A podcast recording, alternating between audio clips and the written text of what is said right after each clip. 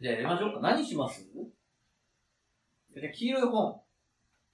そうですね。なんかあの、黄色の本は、うんあまあ、あのまず、まずこう、た、高野文子っていう人が、はもうとにかく天才なんですよ、この人。うんうんもう超天才で、うん。あの、高野文子の漫画はどれも大抵素晴らしい。うん。で、その素晴らしい中でもとりわけまあ黄色い本は有名というか、うん。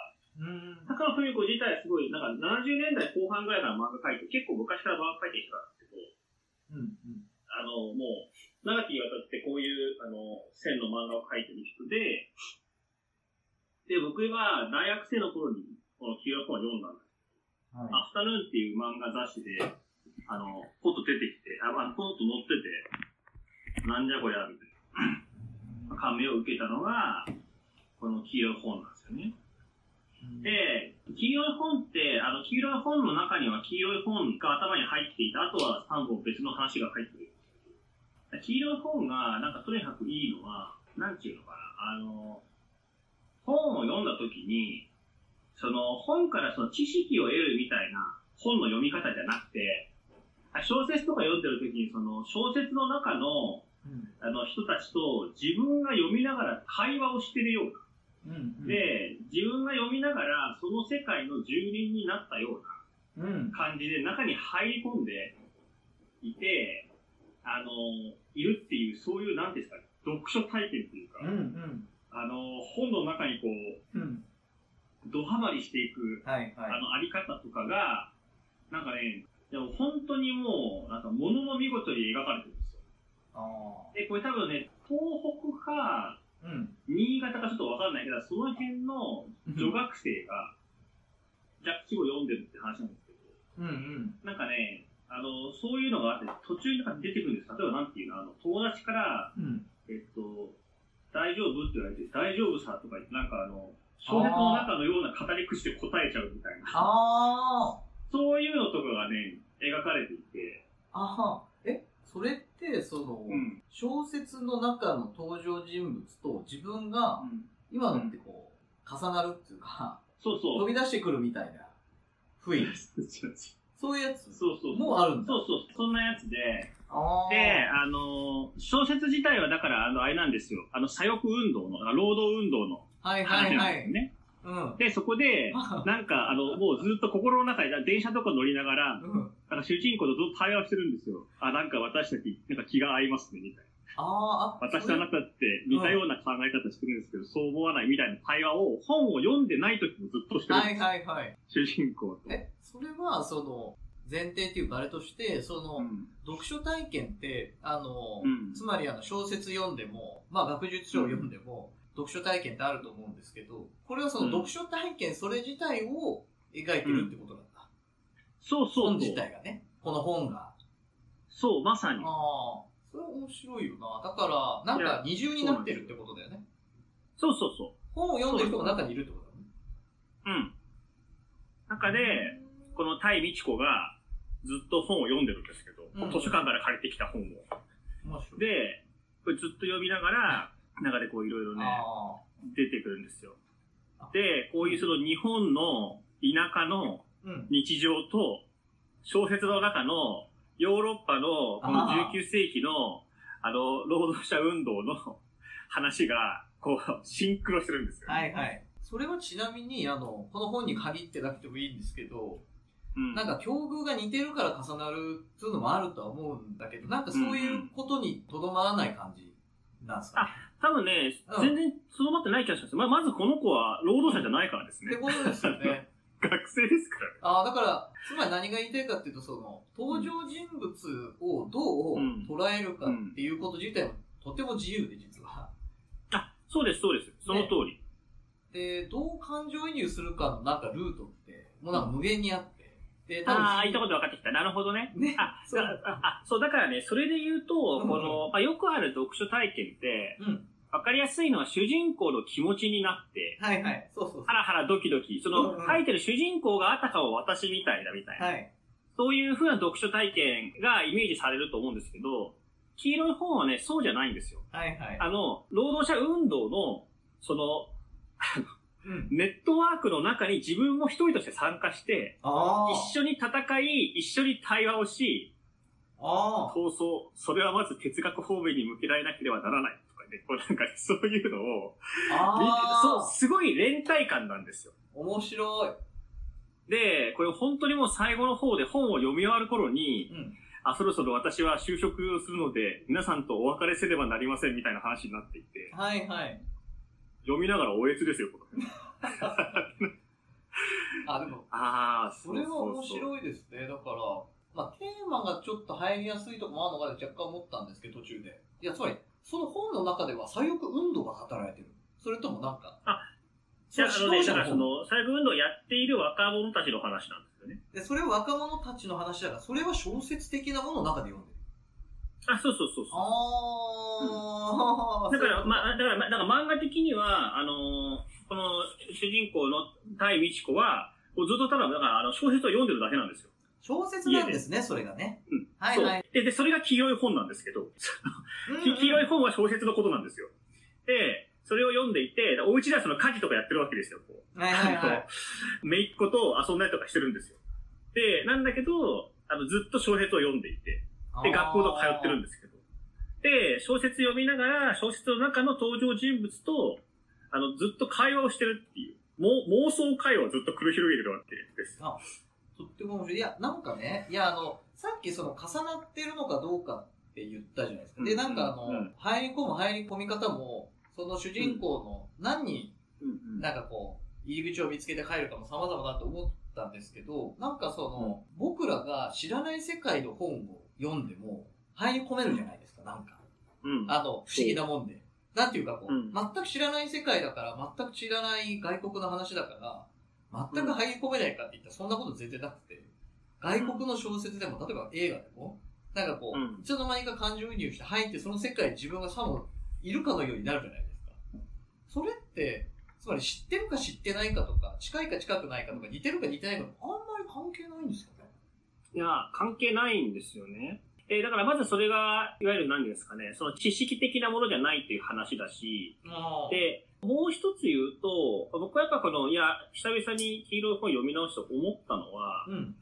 えっと、なんていうのかな。主人公に共感してるからっていう、な主人公と同じ考え方うん。だとか、いうのとまたちょっと違くて、うんうんうん、あの、なんていうんですかね。共感できないから、あの、うまく入り込めなかったというのと違って、世界観には入り込んでるんだけど、わかるわかる。登場人物と、主人公と自分を同一視はしてないんですよね。ああ、うん。うん。だから、あの、これ、後半の方ではずっと、主人公にずっと語りかけるんですけど、あの、家出をしたあなたがバルセイユの街を泣きそうになりながら歩いていたとき、私が後ろから歩いていたのを知っていましたかとかなんか、呼びかけてるんですか、主人公に。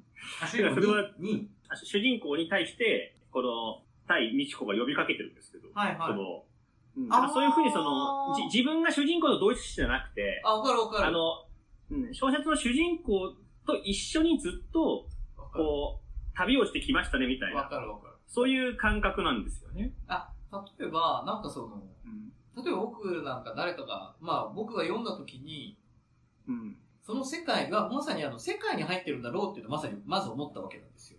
だから、誰かに感情移入して誰かと同一化するとかじゃない。うんで、なんかそうだろうなって、さっき途中でその労働運動だからその雰囲気がより出てるのから入りやすいのかなと思ったっていうことを言おうとしたんだけど、それは多分本の内容じゃないとは思うんですけど、なんかそのまさに世界観、世界に、えー入っている。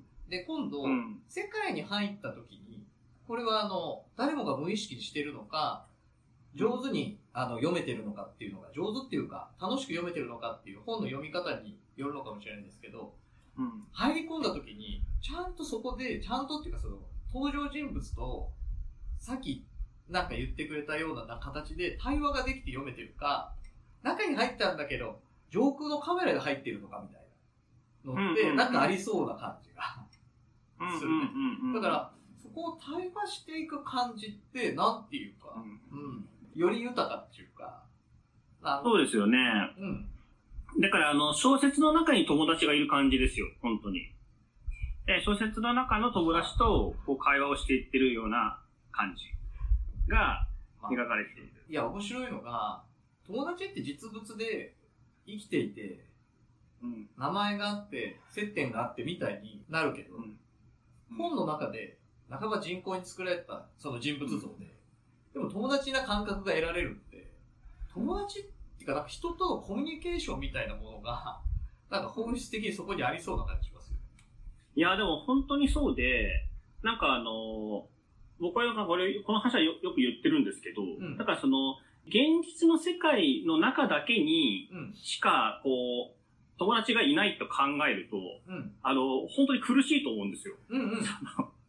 だけど、その、この地方家の人々に出てくる人たちが、その読書体験の中で何かしら自分にを励ましてくれたり、うん、その、声かけてくれたり、一緒に考えてくれたりするっていうことは、なんか実際あって、うん、うん。それはなんかその、一方的な妄想のように見えるけど、うん、でも妄想じゃないというか、やっぱりその読書体験の中でしかそれ起きない話で、うん、そういう意味で、その現実にの人間ではないところに、うん。そう、自分とコミュニケーションを取れる、まあ、何かがあるっていう、まあ、そういう虚構の体験ですね。わかる。あの、うん、虚構体験っていうのが、あの、やっぱりあってですね。で、あの、この黄色い本はやっぱそれが、ものすごく豊かに描かれていああ、でる、いい本なんですよ。で、なんかね、あの、いや、そこの本質ってもう、もう一、もう一回回すと、うん。いや、なんていうか、虚構体験なんだけど、実は現実的な体験も同じことが起きてるんじゃないかってちょっと聞いてて思ったんですよ。つまり、うん生身の友達に会った時に、うんあの、それは本の中で誰かに出会う時と、実は、同じって考えられないのかなっていう。あつまり、本の中だから解釈自由な気がするんだけど、実は現実世界もほぼ解釈でできていて、解釈自由ああ、なんじゃないかそれはもちろんそうですね。あもちろんそうそうそう。だから、本の中でいろんな人にこう出会う、いろんな人たちと対話をするっていうことは、実際に出会うよりいろんなババックグラウンドの人たちに会えるわけじゃないですか。でいろんな会話ができていくっていうことは、うん。実はその、現実世界にも、の人間関係にも、非常にこう、ある意味同一線上で、こう跳ね返るっていうか、あの、豊かな人間関係を本の中で作ると、リアルな中に人間関係を作った時に、それが活かされるっていうか、繋がってるっていうか、うんうん。なんか、あ、うん。わかりました。だからあれですよね、その、だから虚構、あだからその、相向こう側が虚構なのか現実の人なのかはともかくとして、うんうん。体験としては同じだっていうことですよね。あ、そうそうそうそうそう。だと認識あで、いや、僕もそう思いますよ。やっぱりそれは。でななんでそんなこと言ってるかっていうと、その、読書体験が、つまり読書が、そもそも何か知識で、読書っていうか本が知識で、記号、半ば記号で、それをこう享受するみたいな本を読む形はなんかあるような気がするんですけど、だけどそうじゃなくって、なんかその世界に入り込んで対話して、うん。口癖が出ちゃったり、なんか、うん。日常生活に出ちゃったりみたいなやつですよね。で、そういう感じで、なんていうかこう、はい、自分が入ってるようだったり、自分の中に入ってきてくれてたりみたいな、なんかないまでになったような、なんかそういう本体験がありますよ。ただそこがまたそれにとどまらずに、現実世界も実は本のように自由度を持ってっていうか、自分の認識次第で関わり方も変えられたり、いつもと違う関わり方が選べたりする。つまり、あの、現実世界であるからって固定的じゃないよ、みたいなことにもなんかこう、つながるのかいや全く、いやー、全くその通りですよ。だから、あの、現実世界との関わり方が、だから逆に言うと、その固定的に見られがちだってことですよね。そうそうそうそうん。う。でもその黄色い本の話を聞いてると、うん。なんていうか、多分、いや、たまさにあの、体験の話だなってすごい思ったんですよ。うんあの、体験のあり方を書いてくれてるんだなーってすごい。いやーそう。そうなんですよね。で、なんかね、でも、あの、いよいよ、やっぱりこういう体験自体が、うん。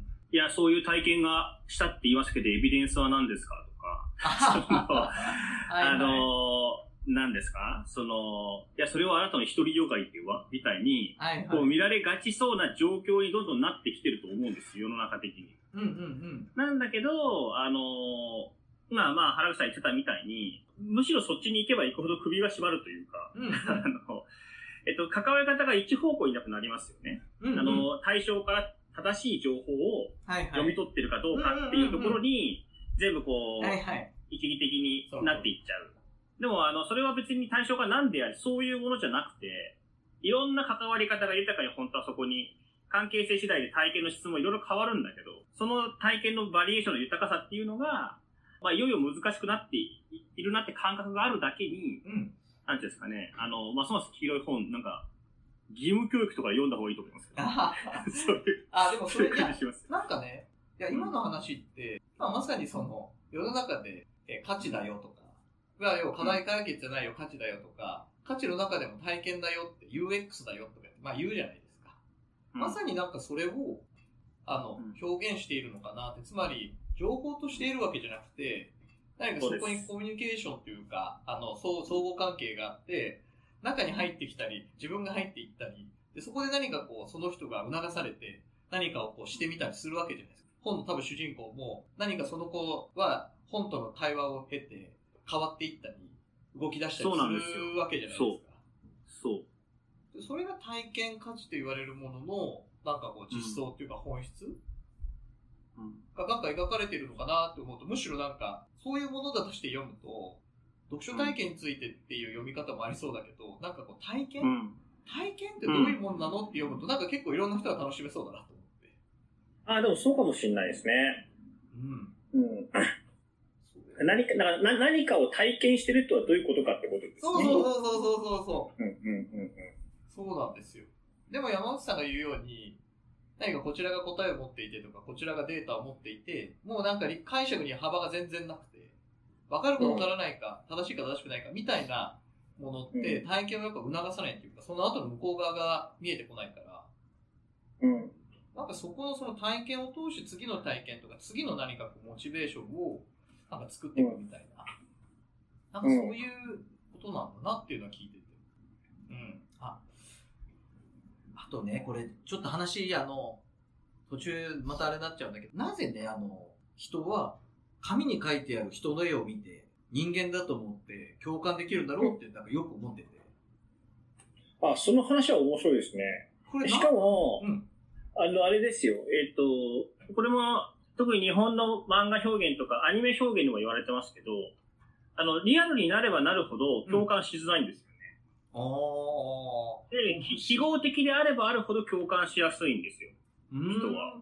面白い。で、うん。で、多分それは、あの、チャンギージーとかが言ってるみたいに、うん。やっぱり画像を読んでる読んで、文字を読んでるからだと思うんですよね、人間が。おー。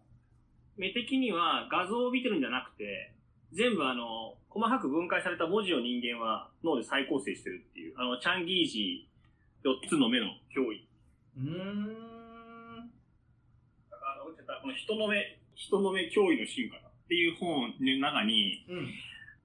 人間はこういう文字文字を全部、こういう形態素に分解していくと、なんかこういう分布図が出てみたいな。で、で、人間って、ああ、の、画像を見てるようで、L 字型があるとか Y 字型があるとか、うん。ありとあらゆる図形を全部文字に分解して理解してるから、じゃあ、面白い。だから、あの、でそうするとその文字の分布と目の行きどころがなんかこういうふうに完全に一致するみたいな。だからデータがあって、人間は違うようなものを見ていながら同じものを見てるっていう。うーん。あ、いや、なんかね、そこはあの、僕追いつけてるがあれなんだけど、その、人間はなんかこう、感覚器が複数あるのに、何か、あの、そこで集められた情報が統合された像として立ち現れたり、なんか、あ 耳で聞いたものと目で見たものがこう一致したりみたいな不思議だなって結構昔から思ってて。あつまりな何が言いたかったかっていうと、なんかその、いや体験とか共感とかで、まあさっきの話になるんだけど、まあ山内さんのところにもう一回繋ぐと、その、シンプルだから感情移入できるっていうのもまた面白いよな。つまり、写実的に人間が、あもう写真のように現れてなくても、人は人間だと理解したり、なんかそこに同じ血の通った人間がいるかのように、あるかのように、なんかそこにこう、うんまさにあの、シンクロしたり、こう、共感したりするじゃないですか。まさに生きたもののように再現されるじゃないですか、自分の中で。うんうんうん。いや、その力ってすごいなという ことが。うん。あ、なるほどね。であ、なるほど。でもその話はさっきの体験の話につながりますね。うん。えつまりそれって結局人じゃないものになんで人を見出してるかってことですよね。そうなんです。うん。というものでもある。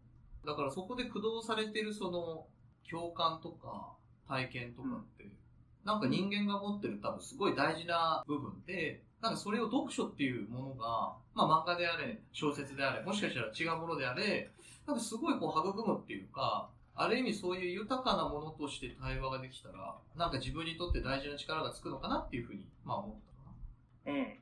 まあ、それは、まあ、そうですね。それってやっぱりいろんな解釈をするっていう話なので、うんうん。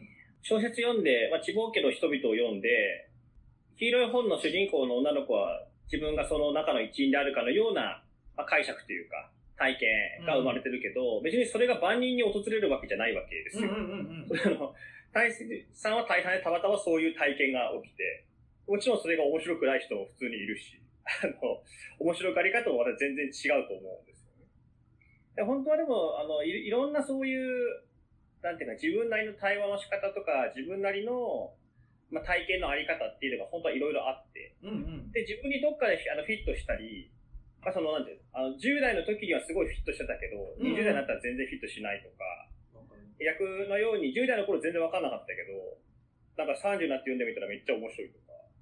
だからそういうものってやっぱり、なんか普通にありますよね。だからその時にそこから何か体験が生まれるかどうかっていうのを別に、うん全部において、常にあの体験が100%起きるわけで全然なくて、いや、そういうこと。読んでる時のシチュエーションとか状況とかなんとかによっても全然違うっていうか。とても面白いですね。うん。だからその意味でやっぱりなんかすごいなんか食べ物にやっぱりよく似てると思うんですよ。なんあていうかな、あの、なんていうか、おでんの大根が昔嫌いだけど最近美味しいとか、うん、わかなんている。うんですか。あの、ゴーヤが美味しくなり始めたとか、あ そういうようなのってやっぱりすごい近いと思うんですよね。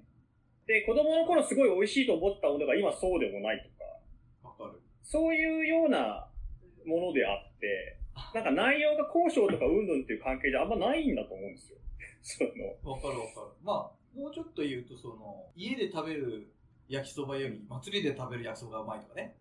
あ、そうそうそう、そういうのでもありますよ。ね。それは。そういうのでもある。うん。だからそれってどこで読んだかとか、誰と読んだかとか、そうそうそうその時自分はどんな気持ちだったかとかによってもだいぶ違うし、あとても面白い。うん。ああ、だから、なんていうか、読書体験っていうものが、なんか一対一関係で起きてるっていうことはなくて、入り方も入られ方も無数にあるだけじゃなくて、うんだけじゃなくてか、それの裏側っていうか裏返しは、同じシチュエーションが世の中にはないからだな。そうです、そうです。だから読み方なんかねえよって話だな。読み方はないですね。で、あの、だからあるのは体験しかやっぱりないんですよ。うん。で、この本でこんな体験をしたよっていうことは言えるんですよね。うんうんうんただそれが他の人に全く同じように約束されてるわけではないしうん。、面白い。やっぱりなんかね、その、黄色い本がやっぱりいいのは、僕がやっぱ感銘を受けたのは、別に僕はこの地方家の人々を読んだことはないけど、うんうん。この大さんが地方家の人々で体験してない体験が自分にはあるなと思ったああ、いい。とっても面白い。で、ああ、こういうことすればあるわ、あるわ。でそういうところに、あの、こう、か感銘を受けるというか、なんかその何かの対象が自分にそれを与えてくれてるわけじゃなくて、うん。大さんにとっての地方家の人々のような、あのものが、みんなにも、あの、あるはずなんですよね。何かしら。うん。それが、あの、本なのか音楽なのか、人なのか、それはいろいろあると思うんだけど、面白い。そういう、うん、そういうふうなところですかね。